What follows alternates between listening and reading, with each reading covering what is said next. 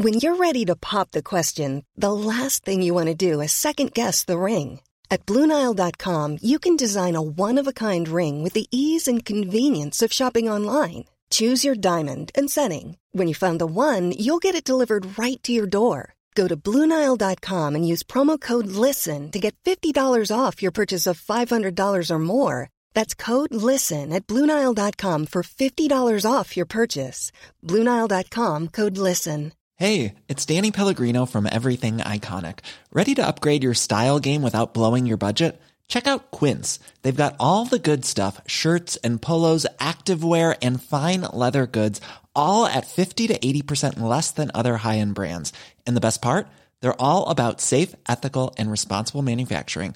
Get that luxury vibe without the luxury price tag. Hit up quince.com slash upgrade for free shipping and 365 day returns on your next order. That's quince.com slash upgrade.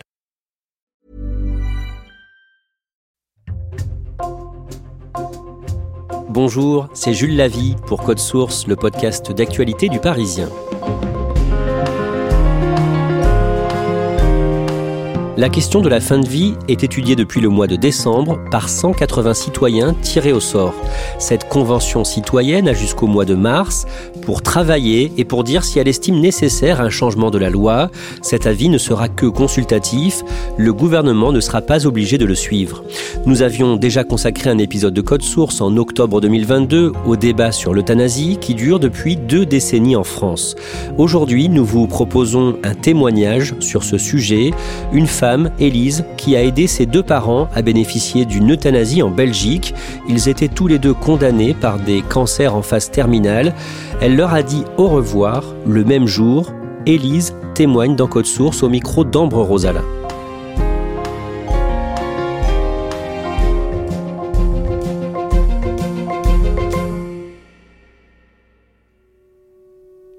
Élise a 46 ans et elle habite à Lille où elle est enseignante avec son mari et ses deux fils de 15 et 6 ans. Je la rencontre chez elle, nous nous installons dans son salon, puis elle me raconte comment ses parents, Paul et Maïté, se sont rencontrés en 1959 alors qu'ils étaient tous les deux en classe préparatoire dans le même lycée. C'était mignon parce que mon père, 30 années après, il racontait encore la première fois qu'il avait vu ma mère traverser euh, la cour euh, du lycée pour aller en prépa. Elle était dans les petites nouvelles. Puis ma mère était très myope. Donc comme elle avait fait sa coquette, elle avait pas mis de lunettes. Et donc il avait vu cette fille qui savait pas trop où elle allait. Et il racontait toujours que ben il avait eu une sorte de coup de foudre euh, pour cette jolie femme. Et c'est vrai que ma mère était une assez belle femme. Donc c'était d'abord un coup de foudre comme ça. Et puis ensuite, après, je pense qu'il y a eu une vraie complicité intellectuelle qui s'est installée entre eux, en fait. Paul a deux ans de plus que Maïté. Elle devient professeure de latin et de grec dans un lycée, lui travaille dans l'aviation civile. Ils sont très complices et ils se marient deux ans après leur rencontre. Paul est muté à Bruxelles au début des années 70 et le couple s'installe là-bas. Élise naît donc en Belgique en 1976. Elle est fille unique et elle grandit dans un milieu assez confortable. Il y a des règles assez strictes à la maison, mais toujours beaucoup de dialogue entre l'adolescente et ses parents. Mon père était très calme, hyper tolérant. Je trouvais qu'il était ultra moderne pour son temps en fait. Il laissait une grande liberté à ma mère. Euh, ils étaient tout le temps dans la conciliation. Euh, il n'y avait jamais de rapport de force et de domination. Donc ça, c'était quelque chose qui pouvait le caractériser. Et ma mère, au contraire, euh, elle, c'était un peu la romanesque, mais je pense qu'elle vivait dans ses livres aussi. Donc, ben, un peu fantasque. Et tous les deux étaient très drôles. Donc, ça donnait des gens plutôt aussi ouverts sur le monde, qui avaient beaucoup d'amis très différents les uns des autres. Ils formaient en fait une sorte de duo où on, voilà, on pouvait dire des choses à ma mère, des choses à mon père, euh, des conseils de l'un, des conseils de l'autre. Ça se, complétait très bien. En 1994, quand elle a 18 ans, Élise part s'installer à Paris pour faire ses études. Deux ans plus tard, sa grand-mère maternelle tombe malade d'un cancer généralisé. Maïté la prend chez elle pour s'en occuper, et quand elle rend visite à ses parents, Élise voit l'état de sa grand-mère se dégrader jusqu'à sa mort. Quand elle a 25 ans, on détecte chez son oncle, le frère de Maïté, un cancer des poumons et de la langue. Il s'installe à son tour chez Paul et Maïté et Élise vient les aider à s'en occuper. Je me suis retrouvée à aller chercher des médicaments en fait à la pharmacie, prescrits par le médecin, avec un pharmacien qui vous dit ah ben là c'est pour quelqu'un qui va mourir. Et en fait on se rend compte que quelque part on est en train de faciliter peut-être la sortie. Euh, voilà donc euh, c'est vrai que Là, je l'ai vraiment vu mourir sous mes yeux, quoi. En une, en une journée, on lui a mis en fait des patchs de morphine très forts, et en une journée, il était mort, quoi. Euh, et ça, c'était quelque chose de difficile parce que je me souviens que bon bah déjà quand on a 25 ans, on n'est pas forcément un peu préparé à ça. Il y avait eu ma grand-mère avant, donc bon, je savais un peu, mais quand même. Donc très vite, en fait, déjà, on a été nous confrontés à cette idée que ben quand on a une fin de vie euh, dans des souffrances terribles, en fait, on peut donner un petit coup de pouce. Dans notre famille, ça a engagé beaucoup de discussions. Élise et ses parents commencent à discuter de la question de la fin de vie. Paul et Maïté décident d'adhérer à l'ADMD, l'association pour le droit de mourir dans la dignité, alors que l'euthanasie vient tout juste, en 2002, d'être dépénalisée dans certaines conditions en Belgique. Ils rédigent alors une déclaration anticipée. C'est un document qui leur permet d'indiquer qu'ils souhaitent avoir recours à l'euthanasie en cas de situation médicale sans issue, si jamais un jour ils se retrouvent dans l'incapacité d'exprimer leur volonté. Ce document doit être également signé par un témoin, et Paul et Maïté demandent alors à Élise, qui a 26 ans. Elle devra donc s'assurer du respect de leur volonté si jamais il leur arrive quelque chose. Et je me souviens que la première fois, mon père, on était à l'apéro, et puis mon père, il me sort un petit papier, il me dit ah oui, au fait, tu sais, cette histoire de fin de vie, euh, on a besoin d'un témoin. Bon, on en a déjà parlé ensemble. Est-ce que tu es ok pour signer? Puis en fait, de façon naturelle, j'ai dit ben oui, oui, pas de problème. Puis j'ai signé sur un coin de table, quoi. Ce document se renouvelle tous les 5 ou 10 ans, je sais plus. Et donc la fois d'après, j'ai dit bon, on va pas faire ça euh, rapidos. Je voudrais qu'on en parle quand même. Et donc là, on en a reparlé de façon un peu plus euh, conséquente. Et là, j'ai vraiment signé en leur montrant que je savais pourquoi je signais, quoi. Pour moi, ça me permettait d'intérioriser peut-être l'éventualité, parce que je pense que pour un enfant, c'est difficile de, de réaliser que ses parents sont mortels. je pense que moi, ça me préparait un peu mentalement aussi. Maïté a un cancer du sein peu de temps après, mais elle est soignée assez rapidement. Puis on lui découvre un cancer du rein et elle s'en remet également. Élise devient enseignante et avec son compagnon qu'elle a rencontré à Paris, ils décident de s'installer à Lille dans le Nord. Ils ont un premier fils en 2007 et Élise tombe à nouveau enceinte d'un petit garçon en 2015. Quand je suis tombée enceinte de mon deuxième enfant, elle a été faire son dernier contrôle 15 ans après la rémission de son cancer du sein auprès de l'oncologue euh, à ce propos-là et elle pensait être tranquille et en fait là ils ont découvert que son cancer du sein avait redémarré et était en fait s'était transformé comme c'est souvent le cas en cancer des os. Et donc elle a eu le diagnostic quand je pense que j'étais enceinte de 4 mois. En fait, elle m'a rien dit. Elle m'a laissé faire ma grossesse tranquillement parce que c'était ça avait été un peu compliqué. Et quand mon deuxième a eu à peu près 6 euh, six mois, elle me l'a dit parce qu'elle entrait en fait dans des nouveaux euh, traitements. Puis bon, le cancer des os, on sait ce que c'est quoi. Enfin, je veux dire, euh, c'est quand même pas le cancer qui se soigne. Et puis les médecins étaient pas hyper confiants.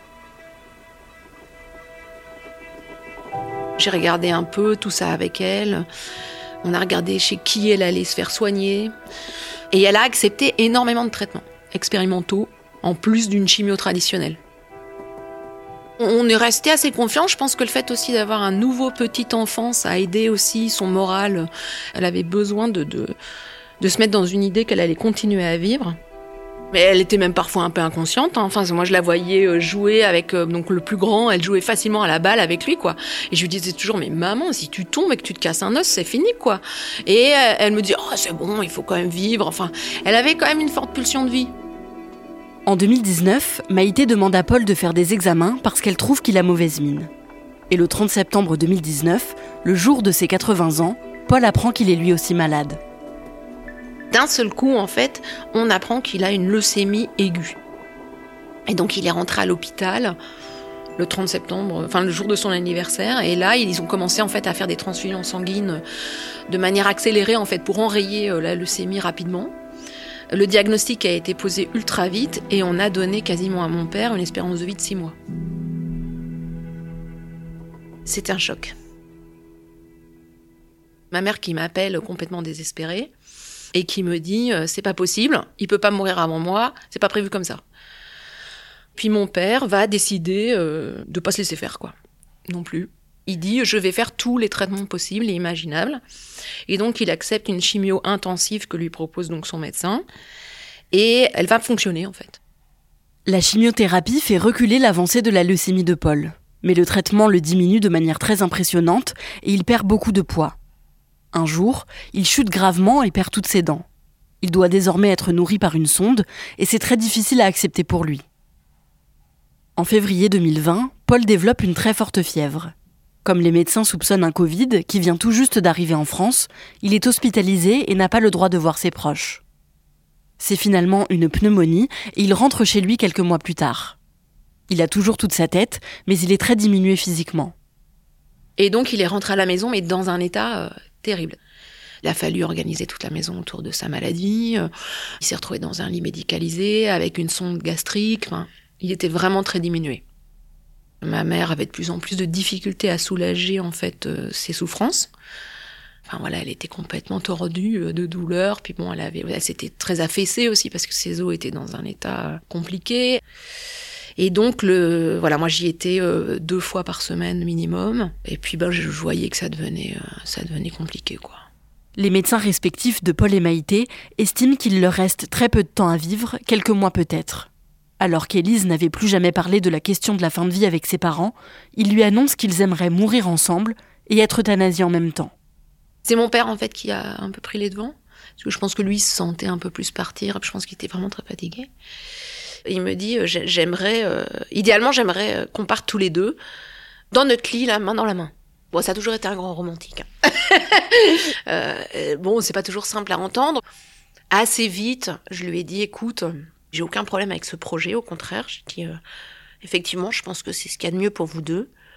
Mais il y a juste une chose que je te demande, c'est de pas faire ça à la maison. Pour moi, ce sera impossible de pouvoir euh, vous accompagner en n'ayant pas d'encadrement médical, en fait. En Belgique, l'euthanasie est possible pour les personnes qui se trouvent dans une situation médicale sans issue et qui sont en pleine conscience pour exprimer leur volonté. Mais les médecins ont le droit de refuser de la pratiquer. Paul et Maïté demandent à leur généraliste depuis 30 ans, qui refuse. Ils se tournent alors vers leurs oncologues respectifs qui les suivent à l'hôpital.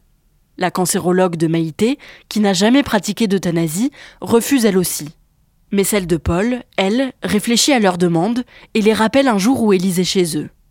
Elle demande à me parler directement, donc je la prends au téléphone et là elle fait un truc, je pense que je pourrais jamais jamais assez la remercier. Elle me dit voilà, j'ai compris ce que vos parents veulent faire. Je vais être hyper euh, direct, votre père en a pour maximum 15 jours. Si on veut le faire, il faut le faire maintenant.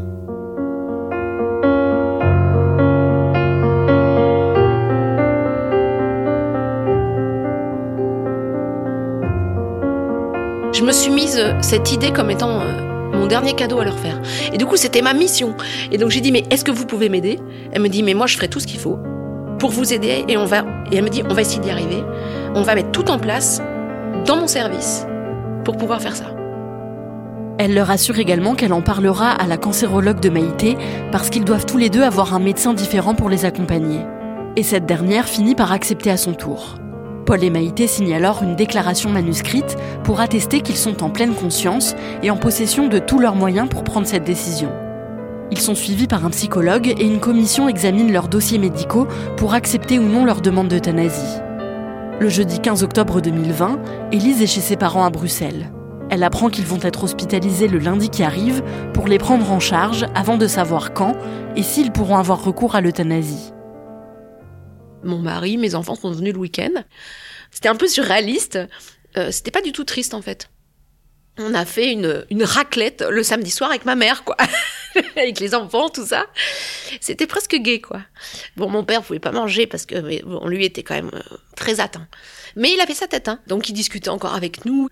Voilà, il a réussi à nous dire ah ça pue votre truc. Enfin, c'était pas du tout euh, morbide en fait. Arrive le lundi matin où, je me retrouve à emmener mon père, puis ensuite ma mère, et donc ils disent au revoir à mes enfants. Mon père, lui, était plutôt dans c'est la fin de mes souffrances, c'est très bien, et puis voilà, je vais perdurer dans vos discours, dans vos souvenirs, quoi. Donc il avait pu dire ce qu'il voulait nous dire. Pour mon fils de 13 ans, c'était pas simple, hein, c'était difficile. Donc il a dit au revoir fiston, et puis il est parti. Ça a complètement dédramatisé le truc. Ma mère, c'était plus compliqué. Mon fils, c'était pas, voilà, il s'est pas effondré. Euh. pour lui, c'était bénéfique aussi de se retrouver euh, à dire au revoir comme ça dans des conditions qui n'étaient pas des conditions euh, physiquement dramatiques, quoi. Élise conduit ses parents à l'hôpital. Alors qu'ils ne dormaient plus dans la même pièce depuis des mois, Paul et Maïté décident de rapprocher leurs deux lits médicalisés dans la chambre qu'ils partagent. Et le lendemain de leur arrivée, le mardi, les médecins viennent les voir. Ils étaient quatre médecins, ça faisait deux médecins par euh, personne en fait. Et ils viennent me dire, bah en fait, c'est bon, le dossier est passé, donc euh, vos parents euh, pourront bénéficier d'une euthanasie jeudi à 13h. Il y a eu un mélange chez moi de soulagement et puis de choc parce que je me suis dit, waouh, qui connaît l'heure de sa mort? C'est un truc de fou. et en même temps, j'étais tellement contente. Je me suis dit, waouh, c'est incroyable. On a réussi. La veille, le mercredi, Élise passe l'après-midi à discuter avec sa mère. Maïté appelle des amis et enregistre des messages pour ses petits-enfants sur le téléphone d'Élise. Paul, lui, ne parle presque plus à cause de la fatigue. Élise rentre chez ses parents pour la nuit et le matin du jeudi 22 octobre 2020, elle se rend à l'hôpital avec son mari. Mon père euh, avait été euh, rasé de près, euh, il était dans son beau pyjama. On lui a dit bonjour, il nous a vus, il était content. Il nous a souri, il a dit c'est bien, c'est bien. Mais bon, il était quand même euh, très affaibli. Et puis euh, ma maman, elle avait été levée par son infirmière, elle avait demandé. Elle était en train de se maquiller. Je lui avais ramené une jolie petite euh, toilette, tout ça, elle a enfilé tout ça, donc elle était toute belle. À partir de 11h, 11h30, ils étaient installés dans leur lit, voilà. et les gens sont passés, leur dire des petits mots, tout ça. Et puis maman, elle papotait, elle racontait plein d'anecdotes, et elle riait en fait. Les médecins arrivent à 13h, guidés par la cancérologue de Paul qui a tout organisé. Elle est arrivée, en plus elle est quelqu'un qui a la patate. Hein. Elle dit Monsieur, euh, on est là, euh, c'est 13h. Et là, mon père, qu'on n'avait pas entendu pendant euh, des heures, il fait Enfin Comme ça, avec un air de soulagement. Et donc tout le monde s'installe, etc. Et donc là, il y a quand même des procédures. Il faut demander euh, s'ils sont toujours d'accord, il faut demander s'ils veulent toujours mourir. Et donc mon père, oui, et ma mère, oui. Et puis évidemment arrive le moment où, euh, est-ce que vous voulez dire quelques mots? Et là, mon père, qui n'avait pas beaucoup parlé, il se met à prendre une voix un peu assurée et à dire, et à dire merci en fait. à dire qu'il avait une vie euh, heureuse. Il s'est retourné vers moi et il m'a dit, je crois qu'on s'est tout dit. J'ai dit oui, on s'est tout dit. Et donc ma mère après, qui elle était beaucoup, un peu plus dans son... Elle a fait le clown. Elle dit mais j'ai rien préparé. Elle dit. et, donc évidemment tout le monde commence à rire. Elle a remercié tout le monde. Elle a remercié son infirmière. Elle m'a dit merci de m'avoir fait belle et propre pour partir. Et puis elle a regardé son médecin. Il faut quand même resituer le fait que donc l'oncologue de ma mère n'avait jamais pratiqué d'euthanasie. Hein. Et donc ma mère la regarde et, donc le, le, médecin lui dit euh, Est-ce que vous êtes prête? Et elle lui répond, mais vous, est-ce que vous êtes prête? Vous savez que vous êtes mon miracle, elle dit. Elle dit, je suis tellement contente qu'ensemble, on ait marché vers plus d'humanité. Et puis elle a fait une blague en disant, bah, de toute façon, on va bientôt se retrouver. Puis elle a regardé le médecin encadrant qui était le plus vieux, tout s'est dit, vous peut-être avant les autres. Elle lui a dit comme ça, donc ça a fait rire encore une fois. J'ai dit, toi, tu fais le clown jusqu'au bout. Et puis on s'est regardé, on s'est rien dit, on s'est souri. Et puis ils ont lancé la procédure. Euh, on injecte d'abord en fait une solution pour endormir le patient, et puis ensuite on injecte une solution létale. Et en fait, la solution pour endormir, c'était assez magique pour moi, et notamment ma mère, puisqu'on se regardait, elle a vraiment fermé les yeux comme si elle s'endormait paisiblement. Du coup, c'était pas du tout violent en fait, c'était euh, très calme, très serein, et ils ont même ronfloté. Ça, ça à nouveau, ça a un peu dédramatisé euh, les choses. Et puis après, il y a une injection qui est une injection donc létale. Et là, alors là, on m'avait préparé. On m'avait dit que mon père partirait avant ma mère parce qu'il était plus affaibli physiquement. Donc, euh, j'ai pu ainsi quand même plutôt d'abord euh, tenir la main de mon père en fait. Et puis après, euh, ma mère est partie. Alors elle a fait un peu de résistance, hein, comme pour tout le reste. Voilà, mais ils sont partis en, se tenant la main. C'était très digne. Moi, je dis toujours, j'ai voulu leur faire un cadeau. Mais en fait, c'est eux qui m'ont fait un cadeau.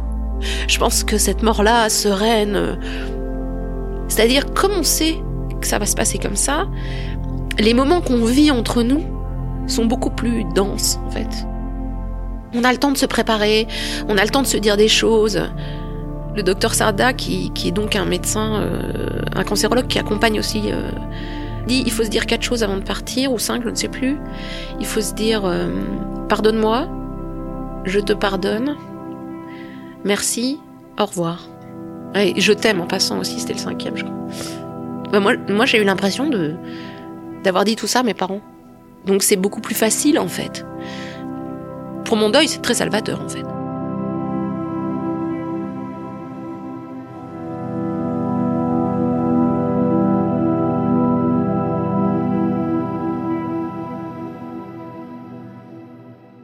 Ambre, Élise était fille unique, elle a perdu ses deux parents le même jour, même si tout s'est passé au mieux, on l'a entendu, ça a dû être particulièrement difficile quand même oui, oui, bien sûr, euh, ça a été très compliqué pour elle. Perdre un parent, c'est toujours difficile, donc en perdre euh, deux d'un coup, elle m'a dit que ça avait fait un grand vide. Euh, aujourd'hui, elle est évidemment encore très triste, mais surtout parce qu'il lui manque. Mais elle m'a dit que de la manière dont ils étaient partis, elle ne regrettait rien. Cette euthanasie de ses deux parents en même temps s'est donc déroulée en Belgique, à Bruxelles. Est-ce que ça aurait été possible en France avec la loi actuelle? Non, pas du tout. Depuis 2016, euh, avec la loi Claes-Leonetti, les patients en fin de vie euh, peuvent bénéficier d'une sédation profonde jusqu'à la mort pour alléger leur souffrance. Euh, mais en France, il n'y a pas d'aide active à mourir. En tout cas, c'est pas légal. Donc, peut-être que les parents d'Élise auraient pu, à un moment donné, bénéficier d'une sédation profonde ici en France. Mais en tout cas, ils n'auraient jamais pu avoir recours à l'euthanasie comme ça a été le cas en Belgique. On le disait au début du podcast, il y a en ce moment une convention citoyenne qui se penche sur la question de la fin de vie pour euh, réfléchir à une évolution de la loi en France. Qu'est-ce que Élise pense de ce processus? Oui, en fait, depuis le mois de décembre, il y a 180 citoyens qui se réunissent régulièrement pour réfléchir à la question de la fin de vie en France et au fait de faire évoluer ou non la loi. Et Élise, elle, elle est complètement pour que la loi évolue en France. Elle aimerait que l'euthanasie soit légalisée comme en Belgique. Évidemment pour les personnes pour qui la situation médicale est sans issue. Euh, mais pour elle, voilà, c'est nécessaire qu'on puisse permettre aux gens de partir sans souffrance quand ils le souhaitent et pour que la fin de vie ne soit pas trop longue et trop douloureuse et pour les patients et pour leur entourage. Est-ce qu'elle s'est engagée sur la question? Non, pas à proprement parler, c'est-à-dire qu'elle ne milite pas dans une association, euh, mais par contre, elle suit de très près les débats et surtout, elle en parle beaucoup autour d'elle. Pour elle, c'est très important qu'on brise le tabou de la mort, qu'on permette euh, aux gens de préparer leur mort, euh, entre guillemets, au cas où un jour ils se retrouvent dans une situation critique. Et donc, elle en parle beaucoup à son entourage, à ses amis et même à ses enfants. Merci Ambre Rosala et merci à Bérangère Le Petit pour son aide. Code Source est le podcast quotidien d'actualité du Parisien. N'oubliez pas de vous abonner pour ne rater aucun épisode. Vous pouvez nous faire vos retours. Code Source at leparisien.fr. Cet épisode de Code Source a été produit par Thibault Lambert, réalisation Julien Moncouquiole. Le Parisien vous propose un deuxième podcast depuis décembre 2022, Crime Story, podcast hebdomadaire de faits divers. Chaque samedi, Claudia Prolongeau vous raconte une grande affaire criminelle avec l'expertise de Damien Delsoni, le chef du service police-justice du Parisien. Crime Story est disponible sur toutes les plateformes.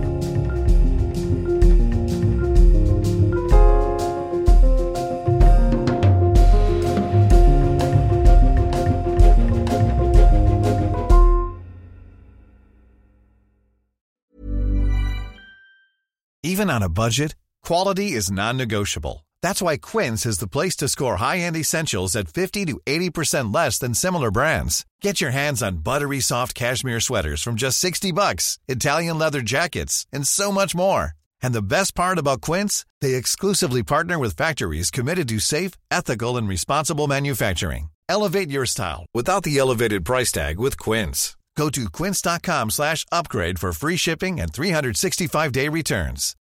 When you need mealtime inspiration, it's worth shopping Kroger, where you'll find over 30,000 mouthwatering choices that excite your inner foodie. And no matter what tasty choice you make, you'll enjoy our everyday low prices, plus extra ways to save, like digital coupons worth over $600 each week. You can also save up to $1 off per gallon at the pump with fuel points. More savings and more inspiring flavors make shopping Kroger worth it every time. Kroger, fresh for everyone. Fuel restrictions apply.